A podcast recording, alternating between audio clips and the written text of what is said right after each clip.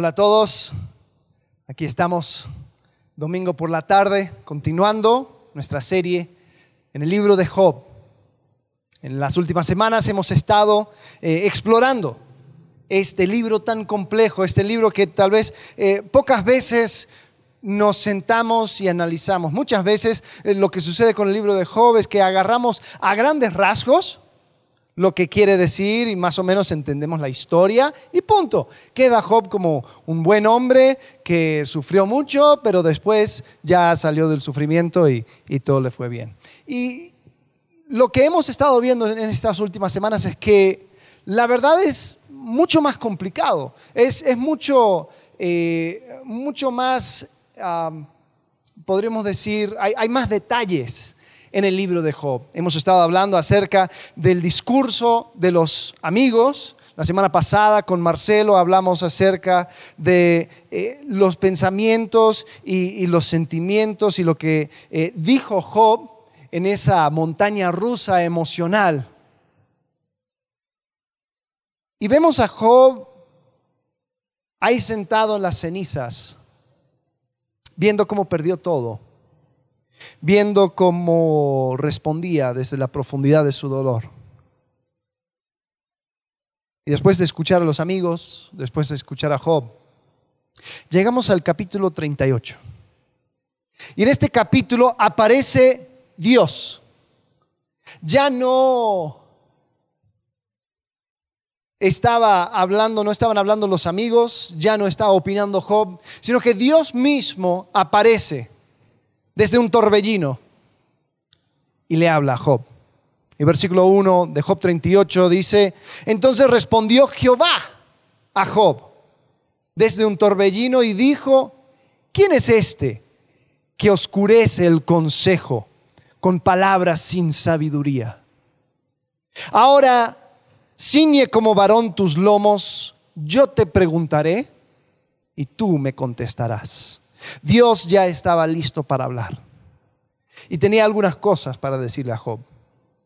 ¿Sabes? Algunos creen que Dios estaba algo molesto, pero yo no creo que necesariamente era así. Dios llega a dar a Job una nueva perspectiva.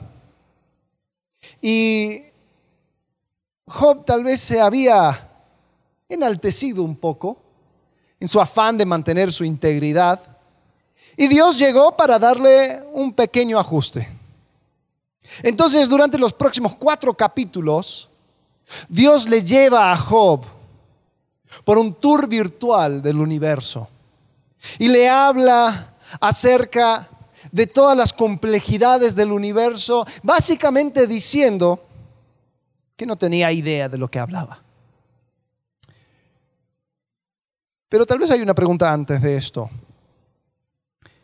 ¿A qué estaba respondiendo Jehová? Porque si él llega y dice, a ver, te voy a hablar, ah, no vino de la nada, eh, vino en respuesta a algo. Entonces, ¿cuál era la actitud de Job? ¿Cuál era la, el, deseo de, de, cuáles eran las cosas que se tenían que corregir de Job? Bueno, vamos a explorar eso. Y vamos a ver cómo es que Job tenía algunas ideas equivocadas acerca de Dios y Dios vino, como dije, a darle una corrección de perspectiva. Ahora, recapitulando, hablamos un poco de esto cuando eh, tocamos el tema de los amigos, pero los amigos tenían una fórmula para Dios y básicamente eh, su perspectiva acerca del problema de Job era esta. Número uno, Dios es justo. Número dos, Dios da mala fortuna al malo y buena fortuna al bueno. Número tres, Job tiene mala fortuna. Número cuatro, por lo tanto, Job es malo. Job tiene algún pecado secreto. Job hizo algo que no tendría que haber hecho. Job tiene que confesar. Ahora, Job también tenía una fórmula, pero él partía de su propia experiencia y él sabía que, número uno, yo soy íntegro, él no había pecado eh, en, algo específico y mucho menos las cosas eh, sobre el cual sus amigos le acusaban. Job comenzaba diciendo, soy íntegro, yo tengo mala fortuna. Lo justo sería dar mala fortuna al malo y buena fortuna al bueno. Por lo tanto, Dios no es justo. Esa es la conclusión de Job. Dios no es justo. Porque si uso la misma fórmula que tenían mis amigos, pero incluyendo como constante mi propia integridad y sabiendo que yo soy íntegro, entonces el variable aquí es Dios. El que está mal es Dios. Y Job, en vez de poner en tela de juicio su persona, su perspectiva, pone en tela de juicio la, justicia de Dios. Entonces, vamos a acompañar, eh, vamos a ir acompañados a, través de, los capítulos 38, 39, 40 y 41. Y vamos a ver la actitud de Job y la respuesta de Jehová. Eh, y si estás tomando nota, quiero que anotes esto. Ante la duda, duda de ti primero. Ante la duda acerca de Dios, acerca de su bondad, acerca de, todo este, eh, toda esta situación que estás viviendo, porque hay circunstancias, y más de uno está viviendo una circunstancia que ha generado mucha duda La primera cosa que debo de hacer es dudar de mí primero, antes de poner en tela de juicio a Dios. Ahora, capítulo 38 de Job. Jehová le hace un montón de preguntas, pero hay una pregunta mayor que hace. Hay tres preguntas a lo largo de estos cuatro capítulos que Jehová le hace a Job en general, pero lo hace por medio de un montón de pequeñas preguntas. Y la primera pregunta que Jehová le hace a Job es, ¿puedes explicar mi creación? ¿Tú puedes explicar todo lo, complejo que es mi creación? Y comienza eh, hablando acerca de todo el universo. Pero para entender a qué estaba respondiendo, vamos a ver unos capítulos anteriores la actitud de Job. En capítulo 9, versículo 17. Mira cómo Job describe a Dios. Dice, porque me ha quebrantado con tempestad y ha aumentado mis heridas sin causa, hablando Job, hablando acerca de Jehová. No me ha concedido que tome aliento, sino que me ha llenado de amarguras. Si hablaremos de su potencia, por cierto, es fuerte. Si de juicio, ¿quién me emplazará? Si yo me justificare, me condenaría mi boca. Si me dijere perfecto, esto me haría inicuo. Si fuese íntegro, no haría caso de mí mismo, despreciaría mi vida. Y, básicamente Job está tomando una perspectiva fatalista acerca de Dios, diciendo, bueno, ¿qué voy a hacer?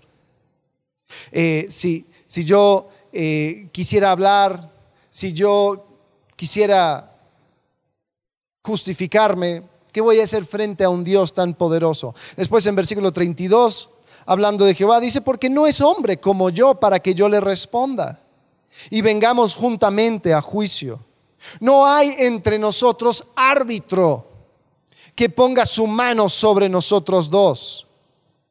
Quite de sobre mí su vara y su terror no me espante. Entonces hablaré y no le temeré, porque en este estado no estoy en mí. Y lo que estaba pidiendo Job era alguien justo que pudiera quitar sobre Job el castigo que Dios le estaba dando, porque Job básicamente llegó a la conclusión de que Dios no es justo. Necesitamos un tercero para que pueda estar entre él y Dios. Él llegó a la conclusión que Dios había sido justo injusto con él. Ahora, hay muchas personas que llegan a esta conclusión que piensan esto acerca de Dios. Richard Dawkins, un biólogo y ateo, él en su libro El espejismo de Dios, él describe a Dios así. Dice, el Dios del Antiguo Testamento, se puede argumentar, es el carácter más desagradable en toda ficción. Celoso y orgulloso de serlo, cerrado de mente, injusto, severo y obsesionado con el control vengativo, un limpiador étnico, sediento de sangre, un misógino, homófobo, racista, infanticida, genocida, filicida, productor de pestilencias, megalomaníaco, sadomasoquista, caprichoso y un matón malevolente. Este hombre no tiene muchas cosas bonitas para decir acerca de Dios. Ahora, no era a tal grado las palabras de Job, pero definitivamente Job estaba atribuyendo a Dios injusticia. Por lo tanto, Dios responde. Entonces, en su primer discurso, él le hace estas preguntas. Y básicamente lo que está llegando es, ¿tú puedes explicar mi creación? Mira lo que dice Job 38, versículo 4. ¿Dónde estabas tú cuando yo fundaba la tierra? Házmelo saber si tienes inteligencia. ¿Quién ordenó sus medidas, si lo sabes? ¿O quién extendió sobre ella cordel? ¿Sobre qué están fundadas sus bases? ¿O quién puso su piedra angular? Cuando alababan todas las estrellas del alba y se regocijaban todos los hijos de Dios. ¿Dónde estabas tú? Era la pregunta. Después continúa preguntando acerca del mar y sus límites, el sol, las puertas de la muerte, la lluvia, el rocío, el hielo, las estrellas y el polvo, y haciendo un montón de preguntas. ¿Tú entiendes? ¿Tú comprendes esto? ¿Sabes cómo funciona este aspecto de mi creación? En Job 38, versículo 19 dice, ¿por dónde va el camino a la habitación de la luz? ¿Y dónde está el lugar de las tinieblas? Para que las lleves a sus límites, entiendas las sendas de su casa. De manera sarcástica dice, tú lo sabes, pues entonces ya habías nacido y es grande el número de tus días. Por cierto, su discurso está lleno de sarcasmo, mostrando que el sarcasmo es una expresión de Dios, ¿no? Eh, definitivamente Dios quería hacer un punto, quería llegar a una conclusión con Job. Y lo hace por medio de preguntas. Está invitando a Job a contemplar, a, a reevaluar sus conclusiones. Hay una pregunta implícita dentro de todo lo que está preguntando Jehová. Y es esta.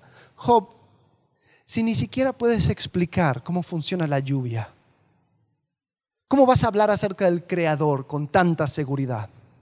¿Cómo vas a llegar a la conclusión de manera tan rápida de que Dios es injusto? De que Dios es así, Dios es así y seguro Dios hará esto y hará lo otro. Él, llega a, a suponer de que Dios, a Dios no le importa el clamor del inocente. Pero simplemente a causa de una mirada tan pequeña, Job llega a esa conclusión. Entonces Dios le invita a caminar con él a través de toda la creación y dice, tú ni siquiera entiendes la lluvia, ni, ni entiendes cómo, cómo funciona el rocío, el mar que tiene sus límites, cómo funciona eso del mar y sus límites. ¿Dónde estabas tú cuando yo fundaba la tierra? Ahora, para ver nosotros y entender nosotros este tema, tenemos que comenzar primero ante la duda, dudando nosotros primero, porque no tenemos toda la información. Creo que todos hemos experimentado, conocido a alguien pasar por un momento de sufrimiento tan fuerte que salta la pregunta, ¿puede existir un Dios que permite esto? Y hay personas que a causa de su circunstancia ponen en tela de juicio a Dios.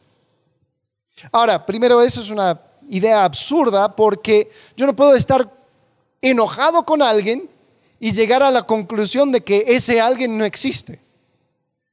Si estoy enojado con alguien, significa que esa persona existe. Hay personas que dicen, no, yo estoy enojado con Dios y yo no creo que existe. Bueno, escoge uno. Otras personas eh, llegan a la conclusión de que no, Dios no es justo. Ahora, es una respuesta natural, pero no es una respuesta correcta. Porque tenemos que imaginar que quizás hay cosas acerca de este universo que no entendemos. Quizás hay aspectos del carácter de Dios que no nos ha revelado. Hay elementos de su proceder que no nos ha dado a conocer. Y la respuesta no es nosotros llegar a una conclusión acerca de Dios, sino confiar, confiar en su persona. Ahora tal vez tú dirías, bueno, nosotros vivimos una era moderna Nosotros podemos responder todas esas preguntas. Bueno, si, Dios me preguntase acerca de la lluvia, yo le podría decir, bueno, es el ciclo del agua, y etcétera, etcétera, etcétera. Eh, tenemos diagramas desde la secundaria, eh, aprendemos acerca de todo esto. Jaja, eh, mira nosotros viviendo en el siglo XXI. Bueno, quiero invitarte a considerar un par de cosas. Número uno, seguimos descubriendo un montón de cosas. En el, dos, en el año 2013 encontraron un nuevo ligamento en la rodilla. O sea, ni siquiera tenemos todo entendido acerca de nuestro propio cuerpo. Entonces, hace pocos años estaban investigando el cuerpo y dicen, ah, mira esto, ¿y esto qué es? O se me hace que es un ligamento. Entonces, ¿Cómo vamos a hablar acerca del espacio? Eh, dice que los océanos, hay muchísimas cosas que no entendemos acerca de los océanos, o sea, nuestro propio planeta, lo que tenemos a nuestro alrededor, no lo comprendemos. Segundo, la razón por la cual estamos en esta dinámica y no nos estamos viendo cara a cara, porque un virus, uno de los organismos más simples y sencillos, que ni siquiera eh, puede tener la categoría de un ser viviente, un virus, nos tiene a todos prisioneros en nuestra casa porque no entendemos cómo prevenir que nos infecte y que a algunos les mate. Entonces, antes de declarar de que vivimos una era moderna y que Dios es simplemente la explicación para los truenos y la lluvia cuando los ancestros pasados no entendían, eh, recordemos que si Dios nos llevara por un tour virtual del universo, tendría las preguntas exactas para hacernos, para callarnos la boca. Ante la duda, duda de ti primero. Después Dios continúa su tour y empieza a dirigirse eh, y dirigir la atención a los animales. Empieza a hablar acerca del mantenimiento de la creación y le hace una pregunta básica a Job. Job, ¿tú puedes supervisar mi creación? ¿Tú puedes sostener a mi creación? Ahora, parece que esta sección era una respuesta a la actitud de Job. Job tenía una cierta actitud donde ya entendía y comprendía cómo debería ser la relación entre Dios y el hombre, o más específicamente, entre Dios y él.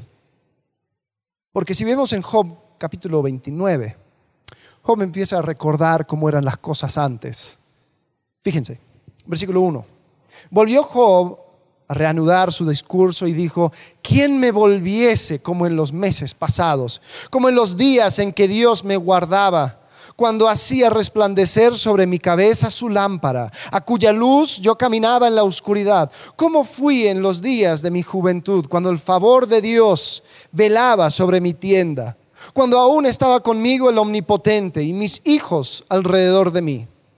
Vamos a saltar el versículo 11. Dice, los oídos que me oían me llamaban bienaventurado.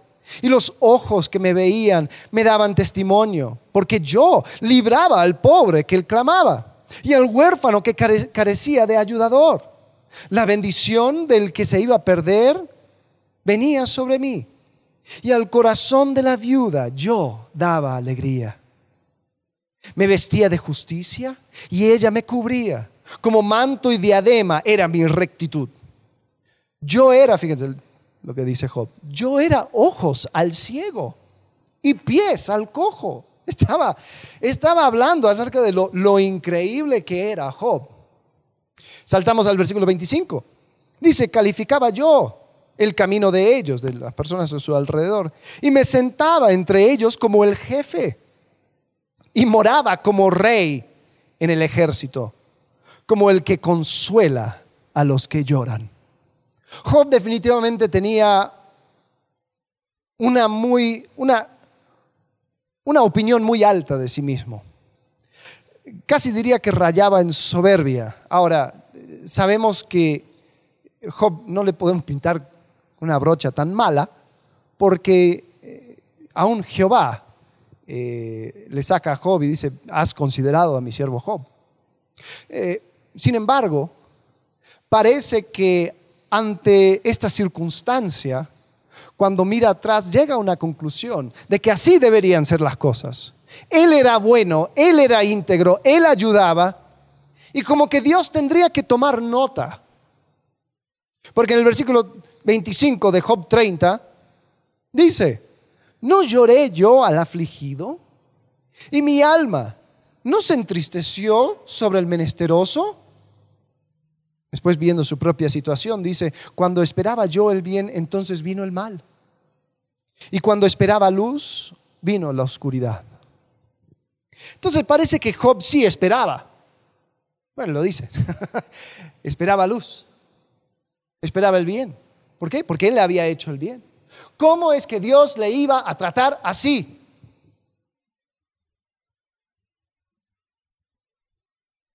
Y creo que por eso viene la respuesta de Jehová. En Job 39, versículo 1. Empieza a hacer un montón de preguntas. Vamos a ir saltando por el capítulo viendo las preguntas que hace. Jehová dice, ¿sabes tú el tiempo en que paren las cabras monteses? ¿O miraste tú las siervas cuando están pariendo? Versículo 5 dice, ¿quién echó libre al asno montés y quién soltó sus ataduras? Versículo 9 dice, ¿querrá el búfalo servirte a ti o quedar en tu pesebre? Versículo 13, ¿diste tú hermosas alas al pavo real o alas y plumas al avestruz? Versículo 25 dice, vuela el gavilán por tu sabiduría y extiende hacia el sur sus alas. El 27 dice, se remonta el águila por tu mandamiento y pone en alto su nido. Lo que está diciendo es que, Job, tú sostienes a la creación. Tú sabes lo que es mantener una relación continua con todos los animales y con todos los elementos de la creación. En el Nuevo Testamento describe a Jesús como quien sostiene la creación. La relación que Dios tiene con la creación es una activa e íntima. Y él llega a Job y dice, ¿tú comprendes cómo es que yo me relaciono? Aún con los animales. Job, tú no entiendes, tú no comprendes. Y creo que la pregunta implícita aquí es esta. Job, si tú no puedes comprender mi trato con cabras, con asnos, con avestruces y caballos, ¿cómo piensas que vas a comprender mi trato contigo? ¿Cómo piensas que me vas a poner en una caja y entender exactamente cómo yo debería tratarte a ti? ¿Cómo me vas a dar sugerencias de cómo debería yo hacer las cosas si ni idea tienes acerca de lo que hago ¿Y cómo sostengo la creación? Ante la duda, duda de ti primero.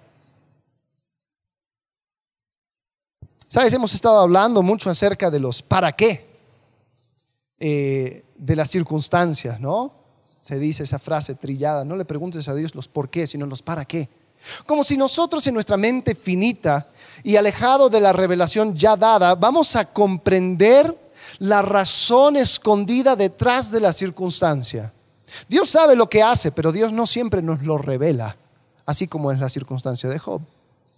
Entonces buscar el para qué de las cosas tiene un problema, porque como nuestra mente es tan limitada, buscar algo que Dios no nos ha revelado en su palabra siempre va a terminar en un error, porque yo no comprendo. Dios es un Dios bueno y su bondad sigue siendo bondad aun cuando no lo podemos sentir, aun cuando no lo vemos, aun cuando no lo comprendemos. Su trato con nosotros es complicado a nuestros ojos, sí, definitivamente. Hay un montón de dinámicas que nosotros no comprendemos. Y es mucho más complicado su relación para con nosotros que la relación que sostiene con el resto de su creación, que tampoco entendemos. ¿Sabes? Jesús hace alusión a esto. En Mateo, capítulo 6, versículo 25, está hablando a, las personas en esta sección de Mateo que llamamos el Sermón del Monte, y les está diciendo, tranquilo, ve cómo Dios trata la creación, comprende que Dios te estima mucho más que el resto de la creación y confía en su bondad. Mateo 6, 25. Por tanto os digo, no os afanéis por vuestra vida. ¿Qué habéis de comer o qué habéis de beber? Ni por vuestro cuerpo, que habéis de vestir. ¿No es la vida más que el alimento y el cuerpo más que el vestido? Mirad las aves del cielo, que no siembran, ni ciegan, ni recogen en graneros, y vuestro Padre Celestial las alimenta. ¿No valéis vosotros mucho más que ellas? Entonces Jesús estaba llegando a esa misma conclusión, diciendo, a ver, no pongas en tela de juicio a Jehová porque a tu perspectiva hay un trato indebido. Reconoce que Dios es bueno, reconoce que Dios tiene una buena relación para con toda su creación y reconoce que tú eres valorado mucho más que cualquier miembro del reino animal. Entonces, yo creo que por eso Jehová le pregunta, ¿puedes tú supervisar mi creación? ¿Puedes tú entender y sostener a la creación? No comprendes, Job. ¿Quién te dio a ti la libertad de educarme a mí, Jehová, acerca de cómo debería ser mi trato para contigo?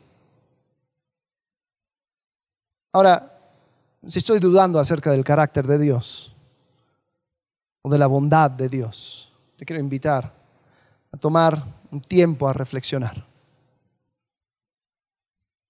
Hazte estas preguntas. ¿Habrán cosas que no entiendo acerca de Dios? ¿Sabes? Hay un, argumento eh, filosófica, se usa mucho en la apologética, donde dicen, bueno, tú en qué, si, tuvieras, si, podríamos imaginar todo el conocimiento de todo el universo, ¿qué porcentaje de todo el conocimiento de todo el universo eh, eh, ocupas en tu cabeza? ¿Cuánto, ¿Cuánto de todo el conocimiento del universo tienes tú? ¿50%?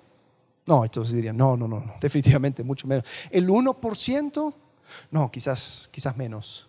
Eh, punto uno, punto cero uno, bueno, sí, quizás, no sé. Ok, entonces dirías que hay 99.99% de todo el conocimiento del universo que no tienes en tu cabeza. ¿Será que Dios existe en ese 99.99%? ¿Será que hay cosas que no comprendes acerca de Dios? Podría ser que lo que veo ¿No es Dios siendo injusto conmigo? ¿Sino un trato que no logro entender del todo? ¿Será que hay cosas que no entiendo acerca de su trato para conmigo? ¿Puedo descansar en la fe de que Dios sabe lo que está haciendo? Ante la duda, duda de ti primero. Es saludable. Lo recomiendo. Ahora, ojo, a Dios no le sorprende tus dudas, tus quejas, y creo que algo correcto que puedes hacer es llegar a Dios con dudas y quejas, con tus emociones, con tus frustraciones. Y eso es exactamente lo que hizo Job. Ahora, ¿qué sucede con Job? Job pidió una respuesta, demandó una respuesta y Jehová apareció para darle una respuesta. Pero no pensemos por un segundo de que estas preguntas, estas dudas, estas frustraciones y estas quejas le llegan de sorpresa a Jehová. Podemos echar sobre Él nuestras ansiedades, sabiendo que Él cuida de nosotros. Sin embargo, ante la duda, duda de ti mismo, primero. Después Jehová le hace una última pregunta general a Job, y esto lo vemos en capítulos 40 y 41 en el libro de Job, y está preguntando Jehová a Job, ¿puedes tú sojuzgar a mi creación? ¿Tú puedes domar a mi creación? ¿Tú entiendes toda la dinámica y el poder que, tienen los seres creados? ¿Tú puedes sojuzgarlo? Y le lleva a Job por un tour de su universo y se enfoca en dos animales, Behemoth y Leviatán. Ahora, algunos dicen que estos animales eran animales em, conocidos, eh, algunos lo dicen que es el hipopótamo y el cocodrilo, otros dicen que parecen ser un, ser, algún animal extinto, algún tipo de dinosaurio. Eh, otros llegan a la conclusión de que son animales míticos, animales que en la mitología eh, de, aquel entonces se comprendía y se entendía que, tenía que ver con un aspecto más general, como, como las fuerzas del caos. Sin embargo, yo creo que el punto es el mismo. Dios está poniendo frente a Job a dos animales increíbles que no pueden ser domadas. Eh, en Job 40, versículo 8, Dios comienza desafiando a Job a ponerse en lugar de Dios, diciendo, a ver, ¿tú sabes lo que es ocupar el trono del Omnipotente? Versículo 8 dice, ¿invalidarás tú también mi juicio? ¿Me condenarás a mí para justificarte tú? ¿Tienes tú un brazo como el de Dios y truenas con voz como la suya? Adórnate ahora de majestad y de alteza y vístete de honra y de hermosura. Derrama el ardor de tu ira. Mira a todo altivo y abátelo. Mira a todo soberbio y humíllalo. Y quebranta a los impíos en su sitio. Lo que estaba diciendo es que ah, parece, Job, que tú lo tienes bien claro. Y tú comprendes exactamente lo que debes de hacer con la injusticia y con el malo y con el malvado y con el bueno. Bueno, pues, ¿por qué no te pones en mi lugar? ¿Por qué no empieces a derramar tu ira sobre todos aquellos malvados? Y empieza a describir estos animales. Job 40, versículo 15, dice, he aquí ahora Behemoth, el cual hice como a ti. Está hablando acerca de una creación suya. ¿no? Y lo describe y todo el capítulo 40 es la descripción de Behemoth, cómo, cómo es que él no le teme a nada, cómo son sus brazos, eh, cómo son sus piernas, cómo es su cola, cómo se pone en medio del río, eh, cómo se jacta de cualquier otro ser. Describiendo. Capítulo 41 llegamos a otro animal llamado Leviatán, este leviatán era un animal que también se describe en, otros salmos y todo lo demás. Y algunos dicen que era, la personificación del caos. En versículo 1 dice, ¿sacarás tú al leviatán con anzuelo o con cuerda que le eches en su lengua? ¿Pondrás tú soga en sus narices y horadarás con garfio su quijada? Versículo 8. Pon tu mano sobre él, te acordarás de la batalla y nunca más volverás. Versículo 33. Dice, no hay sobre la tierra quien se le parezca. Animal hecho extento de temor. Menosprecia toda cosa alta. Es rey sobre todos los soberbios. Y parece que Dios estaba orgulloso de estos dos animales. Él, él lo describía con tanto detalle que decía, estos animales son increíbles. ¿Tú vas a poder domarlo? Ahora, ¿por qué? ¿Qué tiene que ver con Job? Yo creo que Dios estaba preguntando que si Job podía sojuzgar a la creación, si podía hacer algo con estos dos animales, si podía hacer algo en contra de ellos. Ahora la pregunta implícita es, Job, si no puedes con estos animales, ¿cómo vas a hacer con las fuerzas de maldad y de injusticia? Job, tú puedes sentarte en el trono de Dios y hacer un mejor trabajo? Porque parece que todo el tiempo se está quejando acerca del trato y acerca de cómo es que Dios hace las cosas. Job, si tú ni puedes con estos dos animales, Behemoth y Leviatán, ¿cómo vas a hacer con la injusticia? Creo que hay otro ángulo también que si Dios estaba orgulloso acerca de estos animales que hacían tanto caos, tanta destrucción, porque habla acerca de que, de que no pueden ser domados, de que son, son silvestres o son, eh, eh, son, animales salvajes y caóticos, y Jehová era, estaba orgulloso de ellos. Parece que la creación de Dios es un poco más complejo. Parece que este mundo ordenado y predecible no es el mundo donde, eh, que, Dios creó.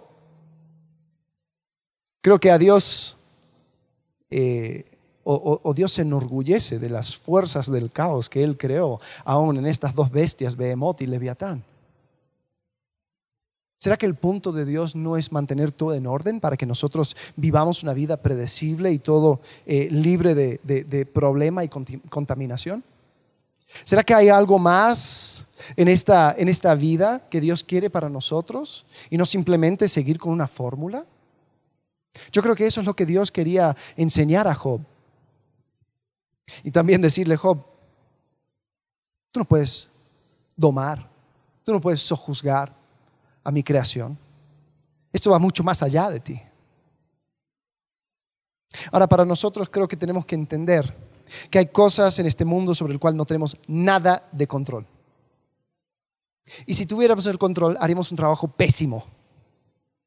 ¿Cuántas veces, no? Sale esa pregunta tonta, eh, o, más, más bien una declaración. Si yo fuera Dios, entonces, si yo fuera Dios, si tú fueras Dios, yo no quisiera vivir en el mundo sobre el cual tú gobiernas. No podemos encajar a Dios. Hay dinámicas sumamente complejas en este mundo. No podemos reducir a, su creación a una fórmula y mucho menos a Dios. Entonces, no podemos presumir que tenemos todo claro, que podemos identificar la justicia y la injusticia y saber exactamente lo que deberíamos hacer con todo esto.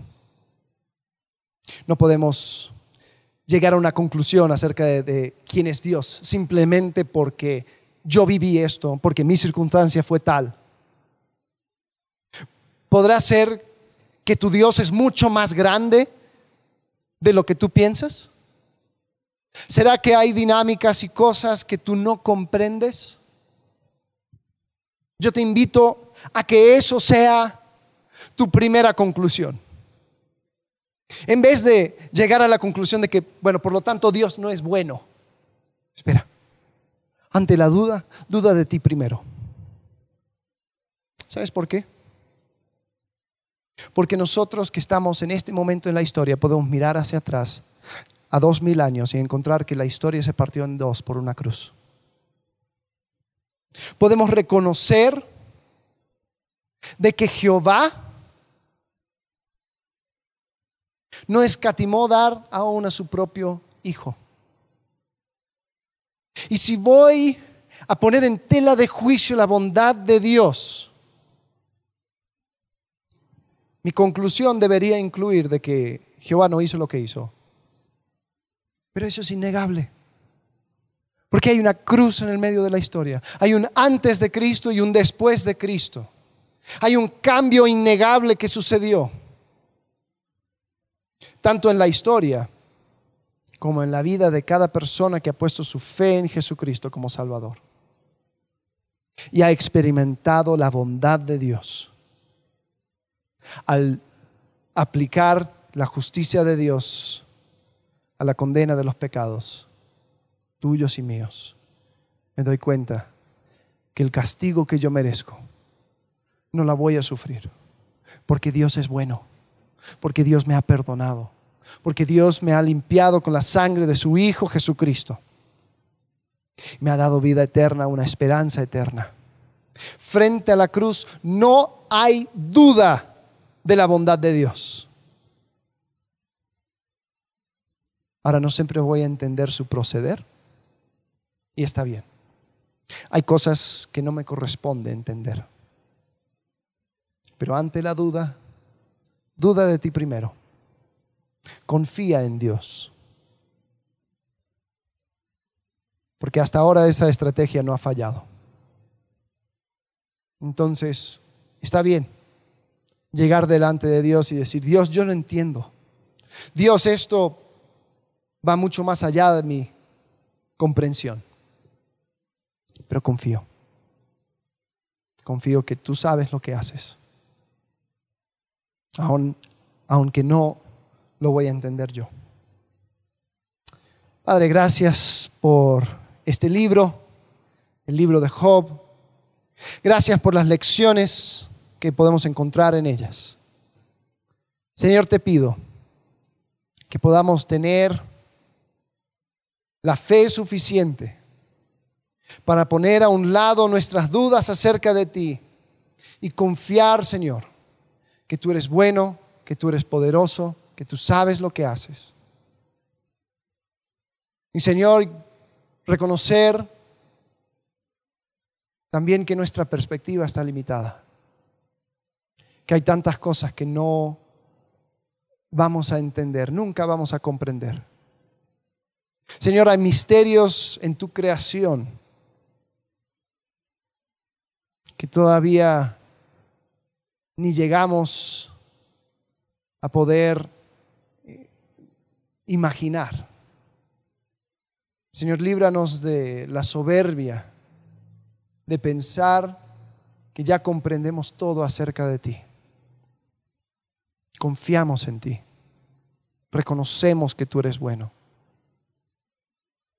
Señor, descansamos en la cruz.